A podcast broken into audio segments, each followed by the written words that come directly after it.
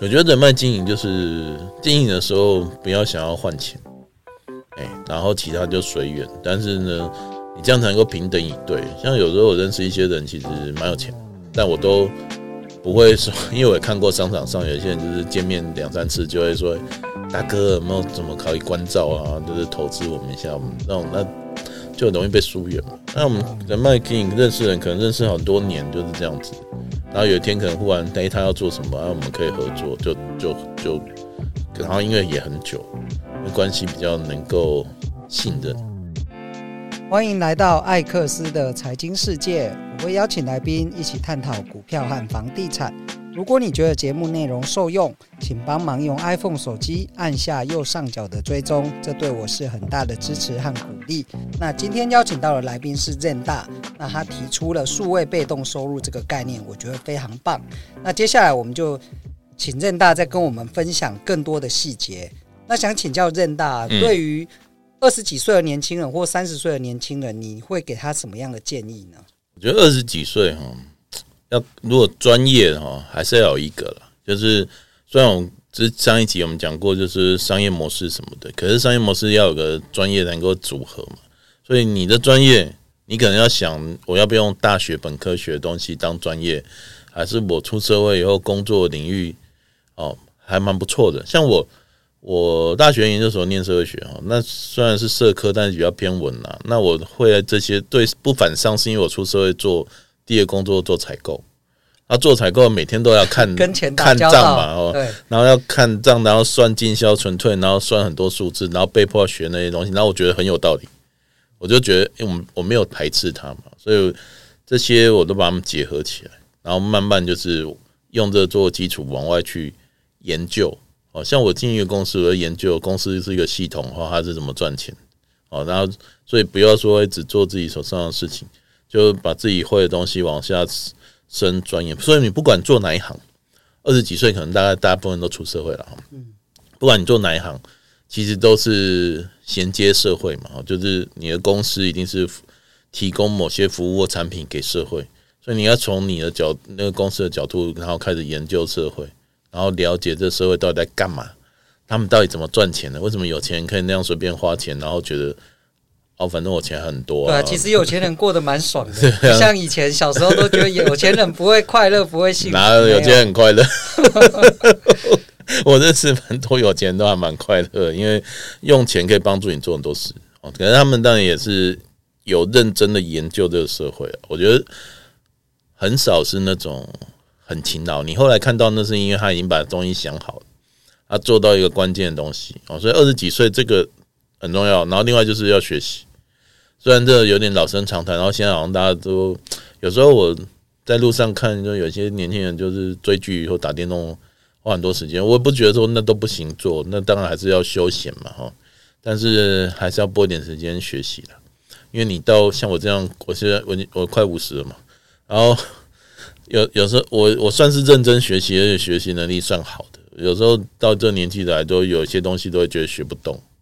哦，那四十岁这个分水岭，所以人其实哦，能够认真仔细学会东西的时间很有限。然后现在都活很久啊，然后活到八九十岁啊，那就靠你前半生学的东西去支撑后半生，其实很辛苦。如果你只学到学校毕业就不太学，然后出社会一直在工作，一直在燃烧的话，你也会觉得很耗尽的感觉。就千万不要用时间去换钱啊。对，就是也不要只有。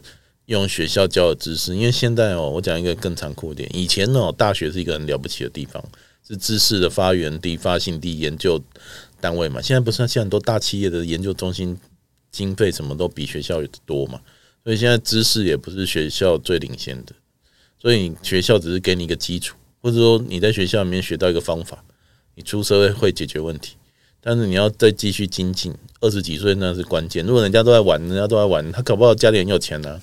像像我有些朋友啊，或是同学，或是学弟妹，后来我走才知道，你家里很有钱，当然不在乎赚钱啊，因为他出生就到顶点了、啊。我们不是嘛？我们不是人，当然就是二十几岁尽量学哦，能够摸索，找到你喜欢。大概三十岁以前，你要找到你喜欢的领域，嗯，然后待下来，然后累积哦，因为你可能未来十年都在这一行做。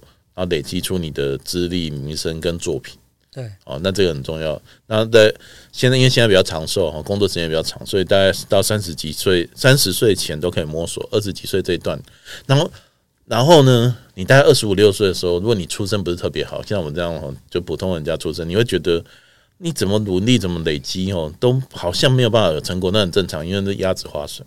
然后呢，旁边人好像都混你比你好，对，因为他们可能家世什么都比我们好，没关系，那个就是这样子。就是要去学习哈，接受现实的不平等，然后呢，针对自己找到的路，花时间耕耘。那恋爱当然不是说完全不要谈啊，能谈的时候还是谈，但是不要让它影响你的人生。比如说啊，你女朋友、男朋友一生气跟你吵架，你就工作也不能做，书也不能读，然后什么就是只想着去跟他和好，这样这样子的话就被制约了啊，所以。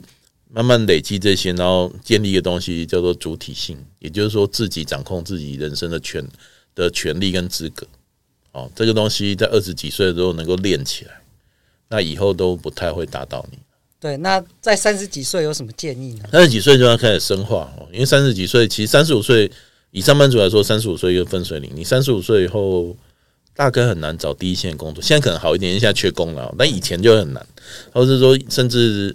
你要不要能够往上，在组织里面往上升？三十五岁能不能成为小主管？真的中阶主管很重要嘛？如果你要在职场里面晋升的话，那如果没有的话，你就要决定我什么时候要离开职场，要自己创业。所以三十五都是一个分水岭，而且现在大概差不多那个时间才结婚嘛，啊，或者生小孩，所以你的很多的压力点都会在三十五前后。所以你可能三十到三十五的五年的时间其实很短，啊，出社会你会发现一年越来越短的，所以五年的时间你要做很多事情。你要，而且你还要存钱，还要学投资这些，所以很忙啊，忙啊，忙很多事情要忙。然后我觉得筛选朋友吧，啊，就是三十几、三十到四十这一段，你会发现你学生时代很多朋友不再往来，然后甚至以前同事同以前公司的同事也不太往来，然后真的你会觉得他们的价值观跟人生观跟你不一样。那要怎么样破圈？就是跨出你原本的领域。破圈有几种，我自己觉得了哈，读书去学习啊，去上课的时候你会认识很多人，那其实那边都是各行各业的人，然后你只要比如参加工作坊，你会跟他们互动，而且那个破圈很棒，是因为你会发现你身边的人都比你强，因为那个市场里面很多很厉害的人去学习，他们也不会吝于。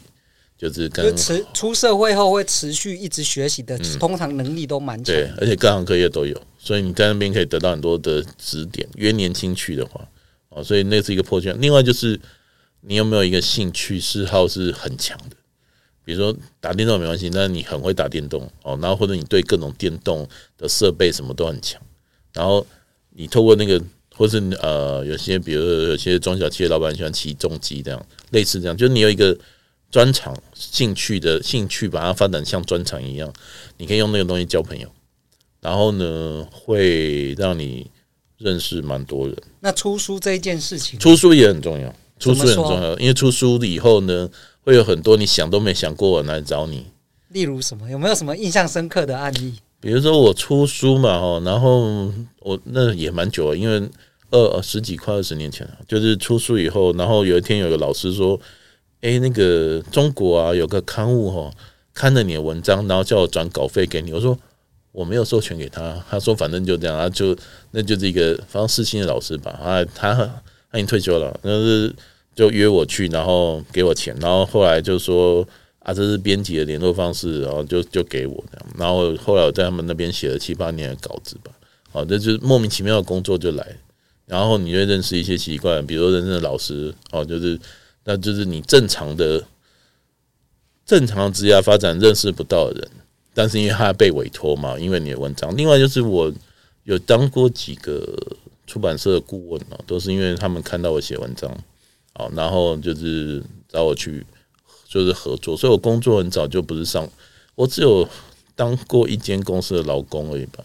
后来都是签，就是等于是顾问约的方式上班，就是工作形态也会不太一样。对，那出书这件事，就是很多人都说可以把出书当做是名片。对，没错。那他具体会这个过程大概要做哪些准备？你要，你大概要有粉丝团哦，因为现在出版社都会看你的你自己的贩售推广能力嘛。然后你要有自己的专长，然后你想要写的东西，然后去提案，跟出版社谈，然后找到出版社愿意帮你出，然后大家就把它写出来，然后出了以后呢，会有一个推广的过程，这是最重要的，就是你自己也好，或出版社也好，出版社会帮你把东西推广出去嘛。书不一定卖得好，但是呢，会有很多该看到这个书的讯息的人都会看得到。对啊，例如说，我知道很多书摘是会放到不同的财经网站上、商业网站上，然后这些人看到以后，他们就用这个文章来判断你是不是有两把刷子，是不是可以合作，这个主题可不可以找你来？那如果他们觉得可以的话，那连接就开始。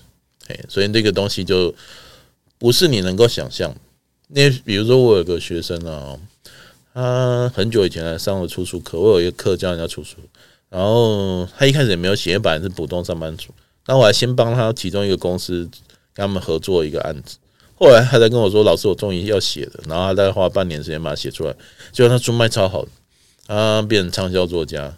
然后后来就虽然他还是上班，但跟以前形态不一样，那就他其实就变成常常在讲课什么的，然后就是当然收入多很多了哈。嗯。真的算是出一本书翻转的人生啊！对，因为你只要书，但他现在哦，因为现在书比较难卖。现在你的本业，你的书只要能够卖一万本，以前要卖五万本，现在卖一万本，大家就算畅销作家。然后你能够跟这个社会连接的深度、广度都很惊人。然后你会，你的那个计价方式也会不不太一样。你是说出书前可能你一小时演讲是两千块，出完书可能就变四千块，没有没有就变两万块，变两万块加一个零，对，那那个投资报酬率非常高。因为畅销作家的演讲费很高的，对啊，就是说出书其实是一本万利，读书也是一本万利，因为读书就是一本书，你甚至不用买，你去图书馆借嘛。好，他读书读到的东西，比如说一本你当业务，你在一本书上看到一个业务技巧，你觉得很棒，你就反复练习啊，你就拿给客户练习啊，那练起来成交。成交，那你赚的那个业绩不就是那本书送你的吗？对，啊，可是很多人都没有这样想，就觉得啊，他读书没有用，读书有什么用？没有用，因为你不练它。嗯，你把书里面的技巧拿一一本书，你就拿一个出来练。哦，你练它十次、二十次，我都不相信没有用，对吧？有用，因为有些书是人家真的把他毕生的心血灌在里面，然后跟你分享。对啊，所以出从读书到写书，哦，然后到去。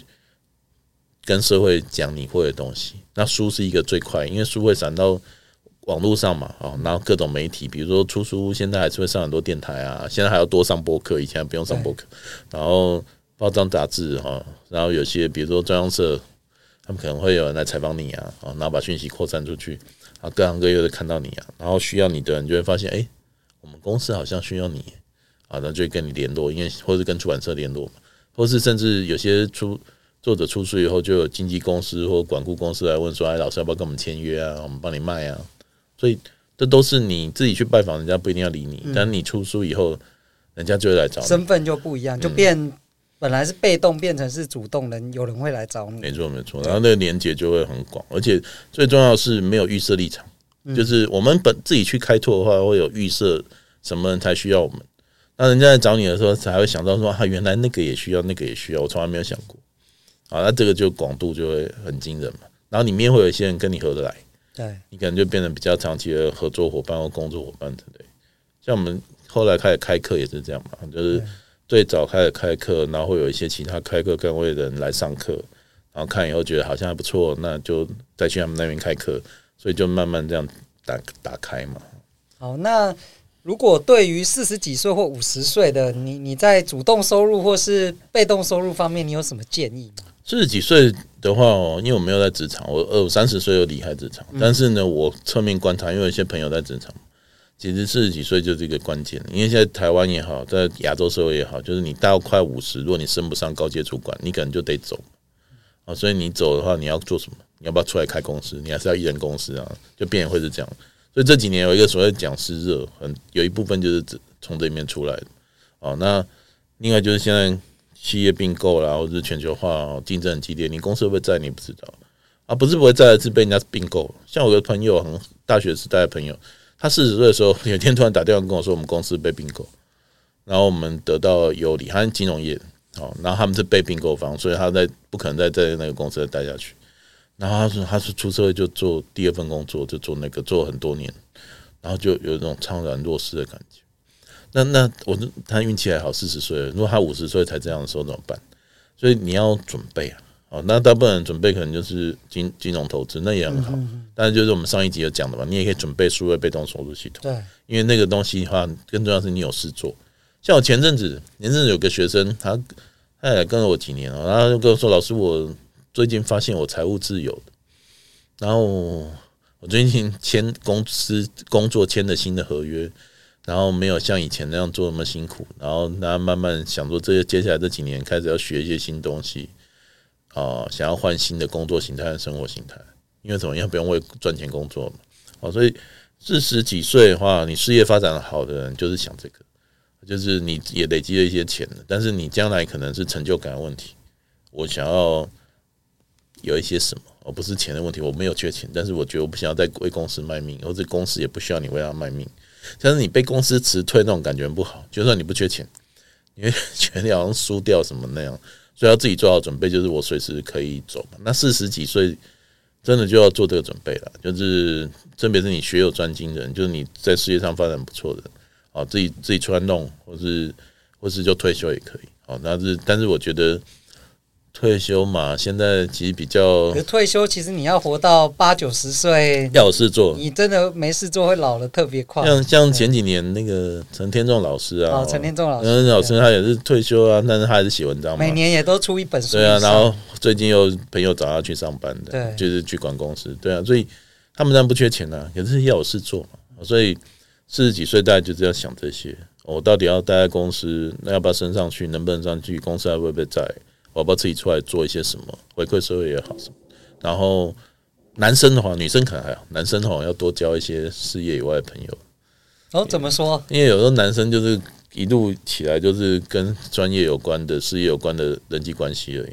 然后如果离开了那个职位以后，好像就是不知道用什么，没有生活重心，就不知道怎么用什么东西维系这些关系。因为就是一直以来只有工作，对。然后其他的东西好像啊。玩乐啦，什么的，好像比较缺乏这样，所以可能如果是这种情况，就要发展一些兴趣嗜好，或者是发展一些其他的人际关系。去上课也不错，上课就认识一些人嘛，然后就反正熟了以后，大家其实都会出去玩什么，有些人还会会约一起约出国干嘛。像我今年也是做了蛮多新的尝试啊，例如说，今年上半年我开始学短影音，怎么拍片，然后。后来也做出了一些成果。那最近开始也是看到 Podcast 原来跟我想的不一样，他在台湾也是有五六百万个听众，也是一个非常大的市场。嗯，啊，包含我也最近也做了很多突破同温层的事，包含我去开 Twitter，嗯，或是去 LinkedIn，或是那个串串，就是 Thread 这个系统。嗯，那我也在尝试把自己过去的知识或经验来透过不同的形式。去做呈现，嗯，其实它本质也像是出版一样嘛。以前只是它的载体是书，那现在转换成文字、图片、影音、声音，去创造各种不同的平台，然后接触到各式各样的人。嗯嗯，就会接触不同啊。有些人就可能合来啊，就变朋友什么，就是四十几岁以后需要这些人际关系，因为那个那个叫选择缘。以前的话就叫血缘亲缘嘛，就是。生你的人哈血缘，然后结婚的人亲缘。那现在现在这社会形态呢，选择缘。我自己选一些朋友，像家人一样。他们老了以后，搞不好一起盖房子一起住那样，然后也不不靠小孩，不靠，因为也没有小孩，或者说也没有就是其他的不可靠。就你你自己选择人际关系网络是最可靠。对啊，所以四十岁以后，五十岁大家就开始想这个。当然还有健康了。我有看到一些人就是工作卖命，压力太大，然后。四十岁以后开始身体出状况，这个也是一个啊，所以健康、人际关系这两个大概是最重要。因为稍有能力一点，赚钱应该不是问题，而是说年轻的时候赚钱的时候忽略的事情哦，在四十几岁要赶快开始把它补回来，这样。哎，那像任大之前也有提过说，其实八十五趴的收入是来自于人脉嘛，嗯，那要怎么样让？人脉的经营更有系统或更有结构呢？我觉得人脉经营就是经营的时候不要想要换钱，哎，然后其他就随缘。但是呢，你这样才能够平等以对。像有时候我认识一些人，其实蛮有钱，但我都不会说，因为我也看过商场上有些人就是见面两三次就会说，大哥有没有怎么可以关照啊？就是投资我们一下，我们那种那就容易被疏远嘛。那我们人脉经营认识人，可能认识很多年就是这样子。然后有一天可能忽然哎，他要做什么，啊，我们可以合作，就就就，然后因为也很久，那关系比较能够信任，哎，所以也就是人脉经营不要太急躁，嗯，比方说哎，这个人我有用，他去认识他，认识了就是是不是维系一下关系，然后不要，特别是比我们厉害的人，我自己常常有一个观念哦，比我们厉害的人给我们时间，其实就给我们礼物，因为它很贵。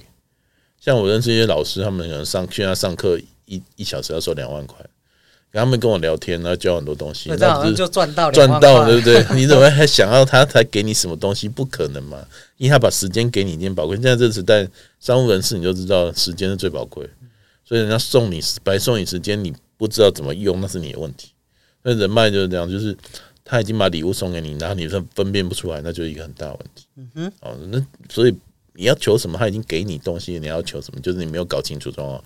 那厉害的人哦，所谓上面的世界人，他们有一套自己选人看人的方法、评估的方法了。我觉得他们会给你一些测试，哎，通过测试的话，你就会被才能进入他的圈子，对，当成自己人。像我一个南部有个学弟啊，他做业务很会做，他常常就会跑，就是开车送一些有钱人去机场什么。他说：“你我就问他说：“你为为什么要这样做啊？”哈。这样帮他跑团，他说：“因为开车载他的时候，他就在车上哎，就是我要问他什么，或者他就跑不掉，对不对？他所以每个人想法不一样。他说你当上班族，你就要送老板去机场，好无聊，浪费时间，我工作做不完。那你可能一路就是这样开去，然后回来一直抱怨。但他不一样，他觉得我可以在车上问，跟他聊天，可以问很多东西，可以学很多东西。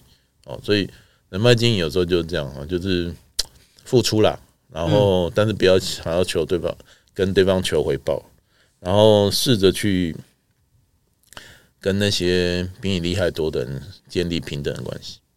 哎，怎么样叫做建立平等的关系？就是你对他无所求啊。哦，无所求才会平等。对，就是一开始未来也许会有合作，那也就合作嘛。对。但是不要说一开始就好像你觊觎他什么，或是说哎，你有你很有钱，你应该请我吃饭，这种保持那种心态来这样。有些有时候。